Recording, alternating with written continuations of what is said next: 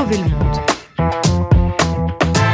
So Good Radio. So Good La journée mondiale de lutte contre le sida, c'est demain, et il y a 30 ans, le 1er décembre 1993, voilà ce qu'il se passait dans la capitale à cette occasion. Une énorme capote rose sur l'obélisque de la place de la Concorde, il fallait le faire, et ils l'ont fait. Il était 9h ce matin, ACT UP fêtait à sa manière la journée mondiale du sida. La prévention est tellement mal faite en France qu'il faut euh, agir avec des gros symboles. C'est pour ça qu'on a encapoté la place. Le message est simple, c'est sida, que c'est cette hécatombe. Une hécatombe, une hécatombe dénoncée par le collectif de lutte contre le sida, ACT UP. Et trois décennies plus tard, le bilan annuel de Santé publique France vient d'être publié. Et bonne nouvelle, le nombre de dépistages du VIH a progressé en 2022, dépassant le niveau de 2019 avant le Covid. Avec des chiffres, ce sera plus clair. Le nombre de personnes ayant appris leur séropositivité, c'est-à-dire ce porteur du VIH et pas forcément du sida, a été estimé entre 4200 et 5700 pour l'année 2022. Ça ne vous dit pas grand-chose, mais en réalité, ces chiffres sont inférieurs à ceux de 2019, ce qui, pour l'Agence de santé publique, est encourageant. Cela signifie qu'il y a plus de gens qui sont testés, mais moins de cas recensés. Et n'en déplaise aux préjugés, parmi les personnes dépistées qui ont découvert leur séropositivité en 2022, 54% sont hétérosexuels. Du côté des hommes qui ont des rapports sexuels avec d'autres hommes, ils représentent 41% des découvertes de séropositivité.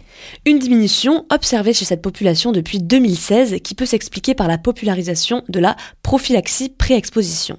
Plus connue sous le nom de PrEP, elle consiste à prendre un médicament avant tout rapport sexuel et ainsi éviter d'être contaminé si on entre en contact avec le VIH. C'est donc un traitement préventif qui a tendance à être de plus en plus utilisé chez les hommes nés en France qui ont des rapports sexuels avec d'autres hommes. À tel point qu'entre 2012 et 2022, l'agence de santé a enregistré une diminution de 32% chez ces profils, une des baisses les plus importantes parmi toutes les autres catégories. L'élargissement de la PrEP à toute personne exposée au virus est donc un véritable enjeu de lutte contre le VIH, notamment son accessibilité aux personnes nées à l'étranger dont le nombre de cas découverts augmente, tout rapport confondu. Et si le taux de dépistage en augmentation est une bonne nouvelle, un autre domaine évolue aussi, et c'est mon réjouissant, les stéréotypes vis-à-vis du VIH. Oui, le sondage IFOP SIDAction 2022 sur les idées reçues sur le VIH et le SIDA chez les jeunes indique que les préjugés et les discriminations envers les personnes séropositives progressent de façon inquiétante. Les indicateurs enregistrés sont les plus mauvais depuis la création du sondage en 2009. Par exemple, 37%, 37 des sondés, des personnes âgées entre 15 et 24 ans, pensent qu'il existe un vaccin pour empêcher la transmission du sida. Autre cliché, 21% d'entre eux pensent que le sida est une maladie qui ne touche que les personnes homosexuelles ou toxicomanes. Et 20% que le virus ne circule véritablement que sur le continent africain.